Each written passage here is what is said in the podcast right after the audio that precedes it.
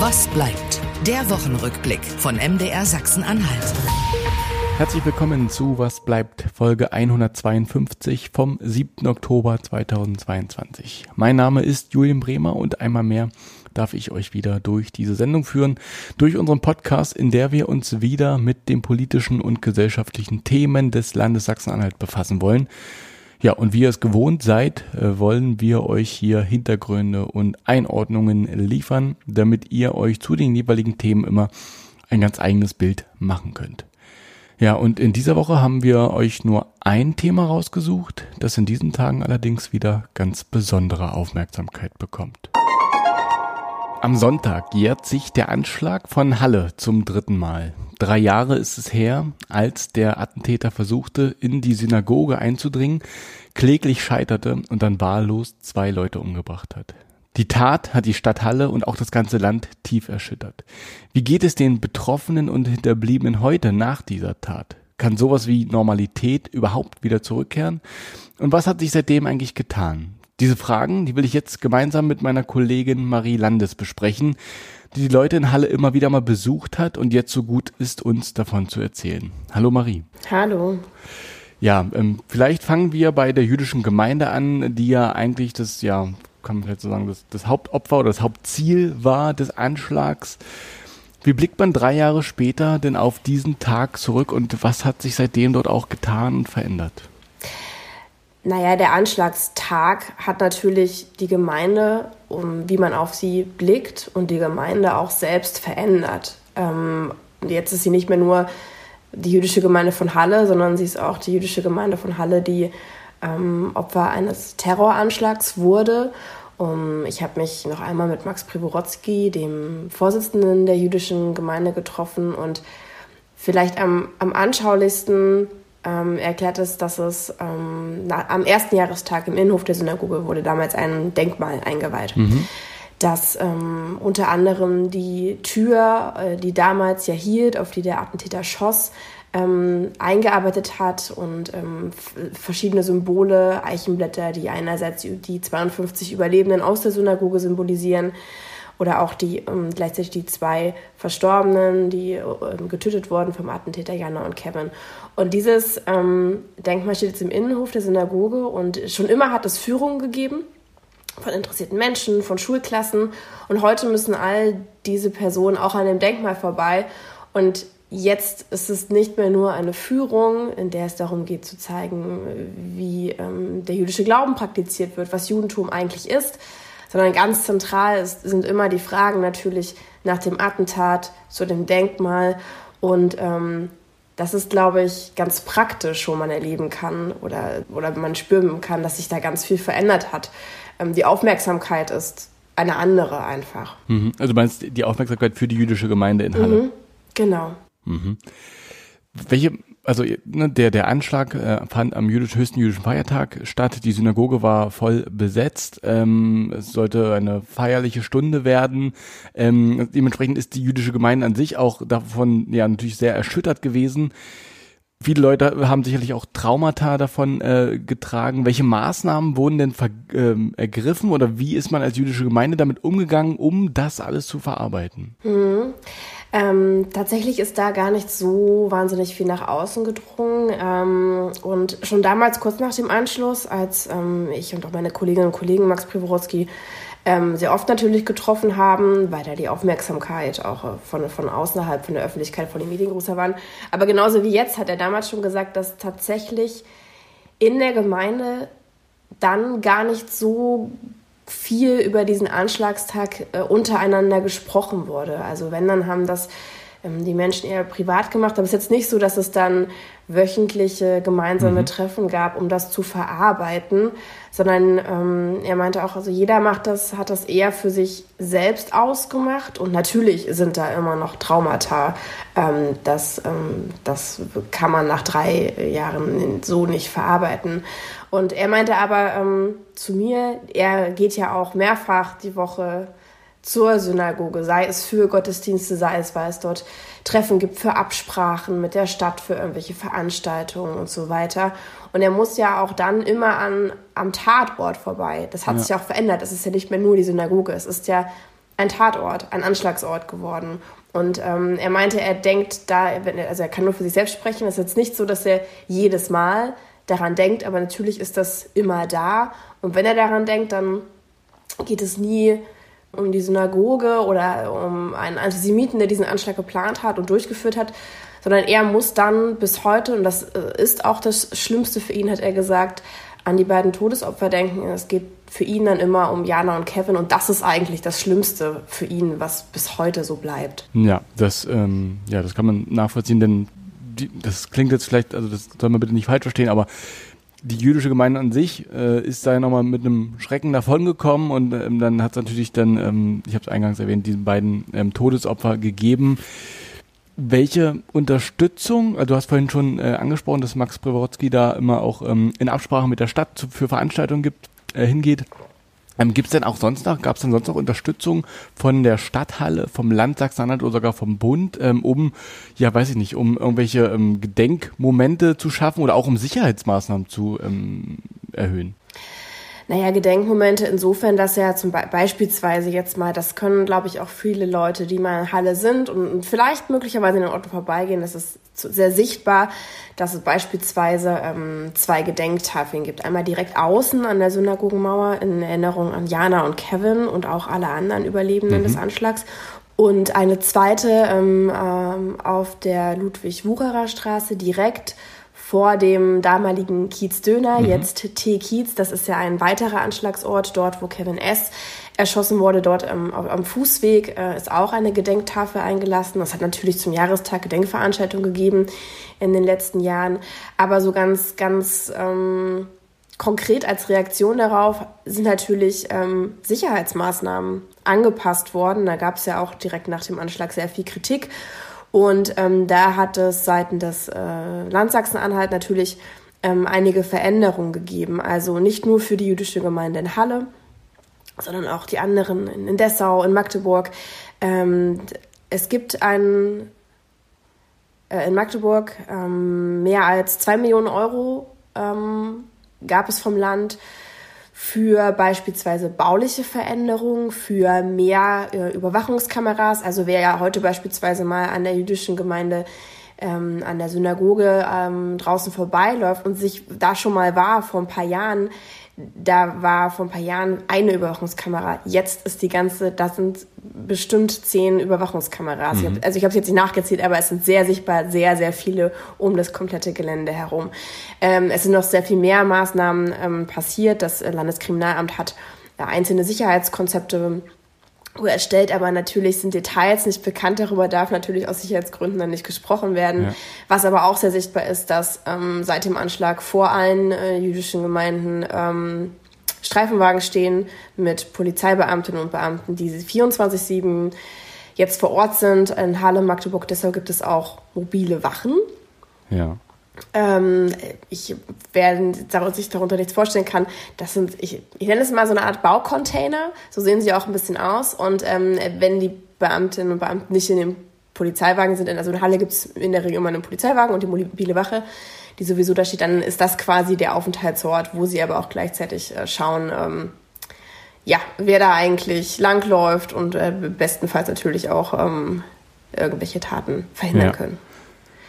Und das alles, um eben diese Sicherheit ähm, zu erhöhen, auch das Sicherheitsgefühl zu erhöhen für die Mitglieder der jüdischen Gemeinde, dass es so eine hundertprozentige Sicherheit aber einfach nicht gibt und dass es immer wieder auch Menschen gibt, die genau damit spielen wollen und genau dieses Sicherheitsgefühl angreifen. Das konnte man in dieser Woche sehen in Hannover, wo dann wieder eine Scheibe in einer Synagoge ange, äh, eingeworfen wurde.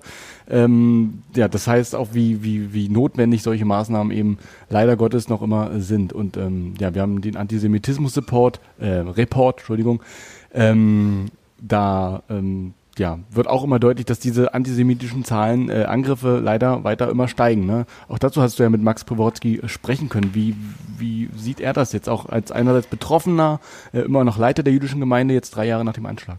Mhm. Ja, tatsächlich hat er gesagt, dass ähm, diese Zahlen für ihn also natürlich äh, nimmt er die wahr, schaut sich die an, aber ihn interessieren vor allem die Fälle dann nicht deutschlandweit, sondern was erlebt er, was erlebt seine mhm. Gemeinde und was, was erleben auch die Jüdinnen und Juden in Sachsen-Anhalt. Denn er ist ja nicht nur der Vorsitzende der jüdischen Gemeinde Halle, sondern auch der Vorsitzende des Landesverbands jüdischer Gemeinden in Sachsen-Anhalt. Also er hat dann schon auch so eine ja. Draufsicht. Und ähm, das ist, na klar, das ist ja auch, auch näher. Und ähm, da meinte er, dass einer, also hat sich da jetzt, also er kann nicht einschätzen, ob es vorher vor dem Anschlag weniger und jetzt mehr Antisemitismus in Sachsen-Anhalt beispielsweise mhm. gibt oder nicht. Das, das kann er so nicht festmachen.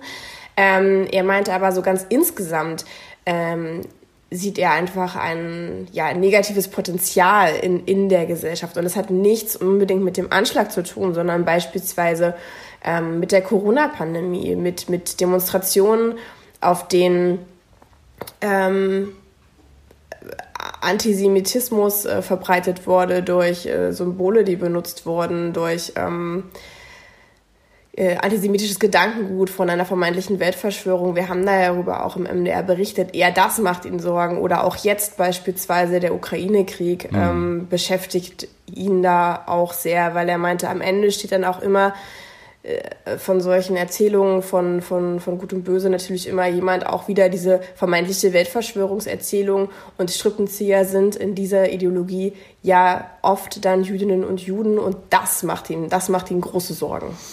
Ja, ich glaube, das kann man sehr, sehr gut nachvollziehen, ähm, wenn man sich die letzten Monate und auch Jahre angeschaut hat. Wechseln wir vielleicht mal ähm, den, die Perspektive ähm, und schauen uns einen, ja, einen wirklich einen Hinterbliebenen quasi an eines Todesopfers. Was mhm. ich, das Schicksal fand ich besonders bewegend ähm, in der Zeit nach dem Attentat. Die Äußerung nämlich des äh, Vaters von äh, Kevin S. Ähm, den konntest du auch widersprechen. Inwiefern prägt das Attentat auch heute noch sein Leben, beziehungsweise inwiefern ist da irgendwie ja, eine Art von Besserung eingetreten? Weil wenn man sich erinnert an, die, an das erste Jahr nach dem Anschlag, wo ihr ihn ja häufiger mal äh, treffen konntet, war das immer sehr bewegend, was er da von sich gegeben hat, verständlicherweise. Mhm. Also ich äh, grenze mir direkt ein. Ich direkt habe ihn nicht getroffen, sondern eine ganz tolle Kollegin, äh, Julia Kruschwitz, mhm. weil wir haben zum Verständnis, ähm, natürlich nimmt man ja als äh, Journalistin und Journalisten Kontakt auf, aber wir haben schon vor dem Prozess uns damals ähm, ganz eng verständigt und äh, gesagt, na, natürlich gibt es ein Interesse, aber die Betroffenen, die Überlebenden, die Angehörigen sollen nicht überhäuft werden von 20 Anfragen von ja. verschiedensten Journalisten allein vom MDR. Sowas kann ja passieren. Und es ist auch sehr hilfreich natürlich, wenn du nur eine Person hast ähm, als Kontaktperson. Egal, ob man dann am Ende zu einer Berichterstattung kommt oder nicht. Aber das, ähm, das haben wir beibehalten und ähm, okay. Und in diesem Fall hat Julia den Kontakt gehalten. Ich habe in anderen Fällen den Kontakt gehalten. Und Roland hat in anderen Fällen äh, Kontakt gehalten. Genau. Und ähm, ja, er hat uns dann ähm, ein schriftliches Statement zukommen lassen. Das ähm, so in großen Teilen kann man ja auch nochmal nachlesen auf der Webseite vom MDR. Aber er hat gesagt, ähm, also wer sich vielleicht auch an den ersten Film erinnert, ähm, dass ist ja wirklich schwer, es ist wirklich schwer zu ertragen, sich das anzuschauen, ja. diesen ja gebrochenen Mann am, am Ende mit so viel Trauer in sich. Und er hat uns in seinem ähm, schriftlichen Statement dann nochmal zukommen lassen, dass es ja für ihn die letzten drei Jahre wie ein andauernder Albtraum sind und er eigentlich ja nichts mehr fühlt außer stechendem Schmerz. Und ähm, wenn er so zurückblickt auch auf die Zeit im Prozess, ähm, das so, so ein Wechselbad der Gefühle eigentlich ist. Also mhm. weil er einerseits natürlich, ähm, wie er schrieb, auch Menschen kennengelernt hat, also neue Menschen kennengelernt hat, die auch äh, einem Kraft gegeben haben, die ja auch, das war ja auch eine, die Nebenklägerinnen und Nebenkläger, die waren ja auch sehr stark füreinander da. Mhm. Und ähm, gleichzeitig natürlich musste er da dem, dem Mörder seines Sohnes gegenüber sitzen. Und also ich, ich kann, ich glaube, es, ist einfach unvorstellbar, wie sich das anfühlen muss.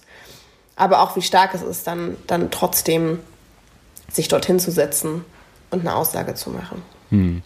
Und es ist in dem Fall, ähm, wenn ich das richtig verstanden habe, eben auch nicht so, das ist ja häufig dann, dass mit so einem Prozess und einem Urteil dann da irgendwie eine, eine Besserung, eine Art Erleichterung eintritt. Das war bei ihm jetzt eher nicht der Fall, sondern wie du beschrieben hast, es bleibt dieser stechende Schmerz, weil ja.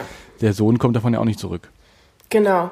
Also ähm, das ist ja auch diesen, dass der Attentäter, der ja, ja in eine lebenslange Haftstrafe bekommen hat mit anschließender Sicherungsverwahrung, dieses Strafmaß haben ja durchaus sehr viele erwartet. Zumindest die lebenslange Haft. Die mhm. Frage war dann lange Sicherungsverwahrung, ja oder nein. Ähm, aber ähm, das ist ja erstmal das, was quasi das äh, deutsche Rechtssystem dann, dann, dann leisten kann, mhm. was irgendwie auch ja auch als juristische Laie irgendwie naheliegend war, wenn man sich mal durch, äh, durchliest, für was es welche Strafen gibt. Aber das nimmt ja nicht den Schmerz und auch nicht das Trauma von den Menschen, die das erlebt haben oder dort Angehörige, wie beispielsweise den eigenen Sohn verloren haben. Ja. Also auch drei Jahre ähm, nach der Tat ist da das, die Wunde noch frisch und die Narbe äh, wird, ähm, ja, das klingt irgendwie so ein abgedroschenes Bild, aber die wird wohl für immer bleiben, das steht wohl fest. Ähm, Neben, du hast es eingangs schon angesprochen, neben der Synagoge war ja auch der ähm, Kiezdöner, hieß er damals. Heute ist es das T-Kiez oder der T-Kiez, ähm, war auch ein Tatort. Der Betreiber Ismet Tekin war im Prozess auch äh, Nebenkläger. Den Imbiss an sich gibt es so aber gar nicht mehr. Stattdessen sollte es irgendwie ein Ort des Gedenkens werden, so ein Gedenkcafé, wenn ich das richtig verstanden habe. Auch das hat immer wieder irgendwie neue Konzepte irgendwie äh, vorbringen müssen. Wie steht's denn um diesen Kiezdöner und auch um Ismet Tegin? Ähm, ja, die Geschichte, ich versuche sie mal zusammenzufassen und hoffe, ähm, ich lasse nichts, äh, mhm. nichts durchrutschen zum Verständnis. Ähm, genau, zum Anschlagstag selbst, am 9. Oktober 2019, war dieser, dieser Ort, der Imbiss in der Ludwig-Wucherer-Straße noch der Kiez Döner und Ismet Tekin hat mit seinem Bruder Riefat dort gearbeitet. Er gehörte ihnen damals noch genau. nicht. Dann ist ähm, dieser äh, furchtbare Tag passiert ähm, und Ismet und sein Bruder haben dann den Laden geschenkt bekommen vom damaligen Inhaber. Und, ähm, und Ismet Tekin hat damals schon gesagt, er wollte, also ganz am Anfang war dann auch dieser Laden voller Bilder ähm, von Jana und Kevin, ähm, Gedenkschals, Schrift, also das war wirklich ähm, überwältigend. Und er hat damals schon gesagt, er möchte diesen Ort unbedingt erhalten, mhm. zur Erinnerung an die beiden. Dann ist aber die Kundschaft ausgeblieben. Nach dem Anschlag äh, kamen kaum noch Menschen vorbei, die dort ähm, essen wollten. Es wurden sehr viele Spenden gesammelt ähm, von verschiedenen, auch jüdischen Initiativen, um ihn dann irgendwie am Laufen zu halten. Ne? Man muss ja Miete zahlen, es gibt ja immer Kosten, ähm, mhm. die du hast. Ähm, dann, und dann gab es die Idee, dass dieser Laden, das den zu ändern und sie wollten ihn einerseits umbauen und dieser Ort sollte als Ort zum Gedenken und Erinnern, aber auch zusammenkommen und vor allem auch genutzt werden für Veranstaltungen, Bildungsveranstaltungen, Vorträge, aber eben auch, ähm, das hat mir Ismet Ticking jetzt nochmal gesagt, die Synagoge ist ja ähm, ein Ort, wo Glaube praktiziert mhm. wird. Das ist ja kein Ort, wo man zu, also wo alle einfach zusammenkommen können ähm, oder einfach unter schwierigeren Bedingungen. Und es sollte halt auch ein Ort werden, in anderen Städten gibt es das, wo es leider auch Anschläge gegeben hat, wo die Angehörigen, Familienangehörigen, Betroffenen sich einfach treffen können, hm. wenn sie den Austausch brauchen. Und, und das sollte irgendwie der Tickets werden. Und das Frühstückscafé sollte das dann finanzieren. Denn ähm, natürlich wird auch Ismeteki nicht auf Dauer ähm, von, von Spenden irgendwie ähm, diesen Laden über Wasser halten. So, das war die Idee. Dann hat der Umbau ein Jahr gedauert. Im Januar haben sie eröffnet. Wir erinnern uns, Januar 2022 war immer noch Corona-Pandemie.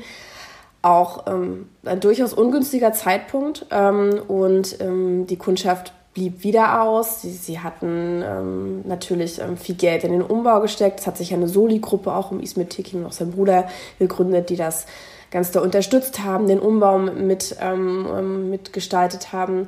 Und dann ist dann die Entscheidung gefallen, ähm, im Mai das Gewerbe abzumelden. Okay. Den Ort Tilkiez gibt es aber erstmal immer noch. Also wer da vorbeiläuft, äh, wird ihn auch sehen und wer vielleicht bei Instagram ihn folgt, wird auch sehen, dass es jetzt so ein, zwei Veranstaltungen gegeben hat. Denn also nur weil das Frühstückscafé also ähm, es nicht geschafft hatte, die Idee, also wollen sie wirklich diesen Ort erhalten. Und kurzfristig hat ähm, die Miete gesichert, die äh, mobile Opferberatung, ähm, ähm, auch aus Halle, die ja auch ganz viele Überlebende, Betroffene des Anschlags betreut hat und mhm. Ismet Tekin, mit Ismet Tekin bis heute in ganz engen Kontakt sind und ihn unterstützen und die Amadeo Antonio Stiftung. Langfristig ist das natürlich aber keine Lösung. Äh, wir können die das nicht stemmen und da ist das Ziel, quasi ähm, Projektförderung vom Bund zu erhalten. Ob und wie das klappt, das ähm, steht jetzt aber noch aus. Aber so ist die Idee und Ismet Tekin. Ich habe ihn jetzt nochmal getroffen und ich kann ja nur quasi schildern, wie er auf mich wirkte. Und ja. auf mich wirkte er schon sehr erschöpft, kraftlos. Im Prozess habe ich ihn immer auch als sehr kämpferisch irgendwie mhm. wahrgenommen und ähm, er ist ja auch ähm, seit dem Anschlag sehr engagiert, auch mit ähm, bei den Gedenkveranstaltungen, ähm, wenn es um dann das äh, Attentat von Hanau geht dabei, also ist sehr gut vernetzt, ähm, will da irgendwie aufmerksam machen, engagiert sich gegen Rechtsextremismus und jetzt habe ich ihn schon als sehr sehr müde, irgendwie mhm. müde vom, von, von diesem langen Weg. So wirkt er auf mich. Und gleichzeitig aber trotzdem noch so ein Funken, er möchte eine Funken, Kampfgeist, Hoffnung, dass dieser Ort, was er die ganze Zeit versucht, mit allen Unterstützenden den zu erhalten, dass er trotzdem noch da ist. Ja, das wäre irgendwie auch wünschenswert. Ne? Du, du, hast es angesprochen, die Synagoge ist natürlich so ein, so ein religiöser Ort, ähm, der natürlich ähm, ähm, mit höheren Schwellen erreichbar ist für Nicht-Jüdinnen und, Jü und Juden. Ähm, da wäre so ein offener Gedenkort natürlich irgendwie eine, eine, mhm. eine, schöne Sache. Andererseits muss das auch irgendwie sich finanziell tragen, ganz, ganz klar. Ähm, ich finde es ganz interessant, was du so von diesen drei, wenn wir von diesen drei ähm, Parteien jetzt mal so äh, drüber erzählt haben, wie dieser Anschlag ja auch natürlich äh, die direkt beeinflusst hat, aber eben auch so ein bisschen die, die Stadtgesellschaft, der natürlich auch nachhaltig auch verändert hat, ne, nachhaltige Einschnitte gegeben hat. Ähm, das nochmal so zu besprechen, finde ich irgendwie ähm, ganz interessant, auch so unschön äh, der, das Ereignis natürlich auch ist. Ähm, blicken wir mal nach vorne, blicken wir mal, also wir nehmen jetzt am Freitag auf und am Sonntag, vielleicht wenn ihr das hört, waren die Veranstaltungen auch schon, also am äh, Sonntag, dem 9. Oktober, so rum, sind zahlreiche Gedenkveranstaltungen. Und das ist wirklich auch ähm, eine lange Liste von ähm, Gottesdiensten zu Gedenkveranstaltungen in der Synagoge, zu Performance, zu Kundgebungen. Also es ist wirklich den ganzen Tag über ist dann Halle sehr, sehr viel ähm, Möglichkeit, seine Anteilnahme auszudrücken. Aber, ähm, und das hat im Vorfeld auch so ein bisschen für Aufsehen äh, gesorgt, es findet auch der Mitteldeutsche Marathon in, an diesem Tag in der Stadt statt. Ähm, ja, Kritiker und Kritikerinnen haben diese Veranstaltung als sehr unsensibel bezeichnet, wenn an der einen Seite getrauert wird und auf der anderen Seite die Leute natürlich die Läufer versuchen anzufeuern und die sich irgendwie überglücklich ins Ziel schleppen. Geht die Stadt mit dieser ganzen Thematik nicht feinfühlig genug um? Oder, also, ja, das ist natürlich die Kritik, die da irgendwie mitschwingt. Wie würdest du das einschätzen und konntest du darüber auch nochmal sprechen? Also, ähm, diesen, diesen Konflikt, sage ich mal, habe ich jetzt tatsächlich nicht selbst als Reporterin, als Journalistin wahrgenommen, sondern auch eher von außen begleitet. Ähm, wahrgenommen. Ähm, die Argumentation war ja auch, dass ähm, an jedem zweiten Sonntag im Oktober einfach ein, dieser Marathon stattfindet. Ähm, ohne mich da jetzt zu weit aus dem Fenster zu lehnen, würde ich persönlich sagen, ist es höchst, also ich finde das ein höchst problematisches Zusammenlegen, weil ähm, die Erinnerung an, an diesen Anschlagstag ist nicht nur wichtig für die Überlebenden und die Angehörigen, sondern es ist ja auch ein Zeichen.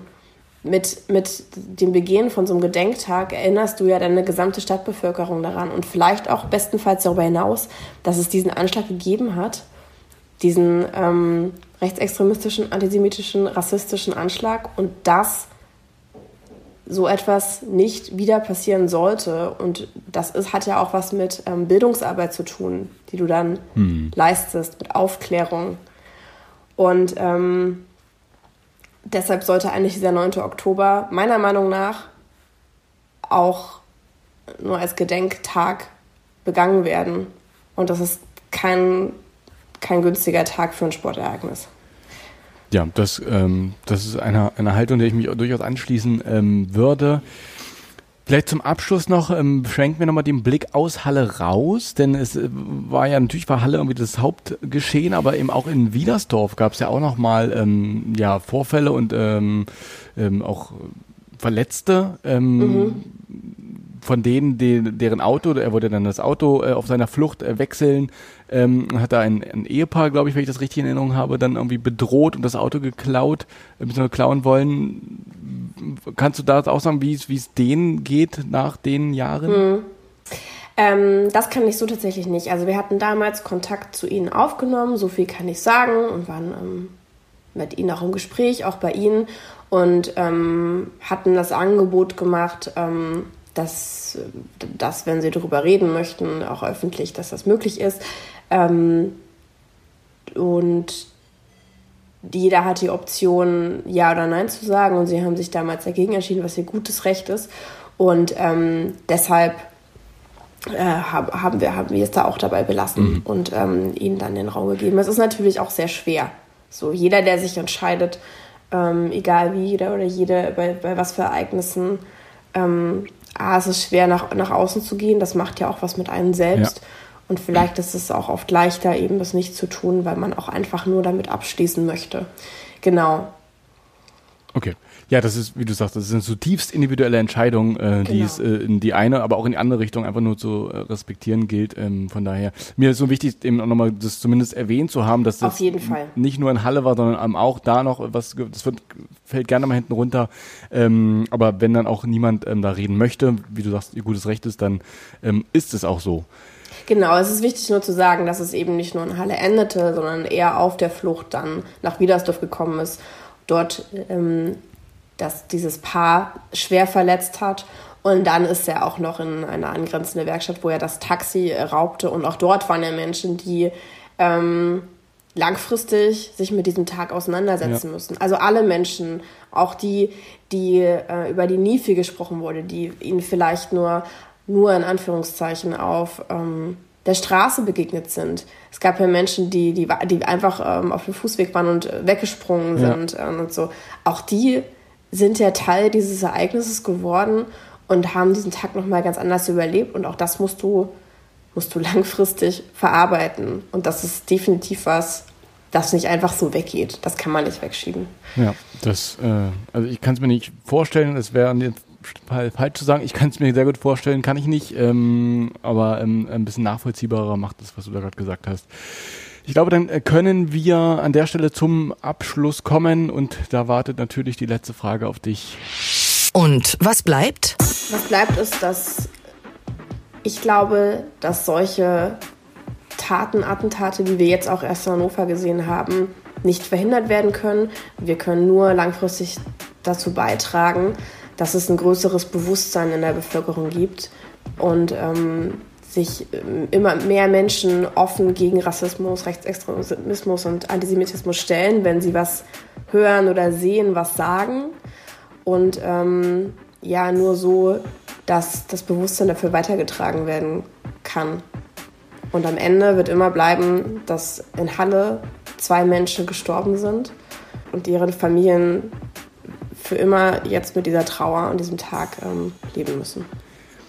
Das sagt Marie Landes. Mit ihr habe ich darüber gesprochen, wie es den Hinterbliebenen und Betroffenen äh, vom Attentat von Halle drei Jahre nach der Tat geht, wie sie mit der Tat äh, umgehen und äh, welche Entwicklungen es gab. Marie, vielen Dank für deine Zeit und für deine Einschätzungen. Sehr gerne. Und wer noch mehr darüber wissen möchte, einerseits, ähm, Marie hat mehrere Filme dazu gemacht mit ihren Kolleginnen und Kollegen. Ähm, einerseits bei Exakt die Story ähm, gibt es jetzt auch einen Film zu den drei Jahren danach. Wir haben damals den Podcast zusammen gehabt, das Leben danach äh, und auch eine gleichzeitige ähm, Dokumentation von damals. Ähm, alle Filme packe ich und alle ähm, Medieninfos äh, packe ich auch nochmal in die Show Notes, ebenso wie die Artikel, die erwähnt wurden. Das könnt ihr dann nochmal in Ruhe euch durchhören, durchlesen oder anschauen. Ja, und wir sind damit am Ende dieser Folge angelangt. Einmal mehr darf ich mich bei euch bedanken fürs Zuhören, für die Zeit und die Aufmerksamkeit, die ihr uns geschenkt habt. Mein Name ist Julian Bremer. Wir hören uns wieder in der kommenden Woche. Bleibt uns treu. Ich würde mich freuen. Was bleibt? Der MDR Sachsen-Anhalt Wochenrückblick.